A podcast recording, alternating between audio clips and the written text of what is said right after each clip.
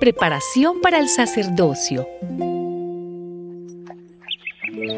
El joven Samuel continuó al servicio del Señor y cada año, cuando su madre iba al templo con su marido para ofrecer el sacrificio anual, le llevaba una capa pequeña que le había hecho entonces Elí bendecía a Elcaná y a su esposa, diciendo, Que el Señor te recompense dándote hijos de esta mujer, a cambio del que ella le ha dedicado.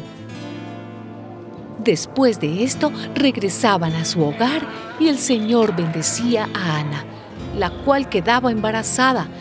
De esa manera, Ana dio a luz tres hijos y dos hijas y el niño Samuel seguía creciendo ante el Señor.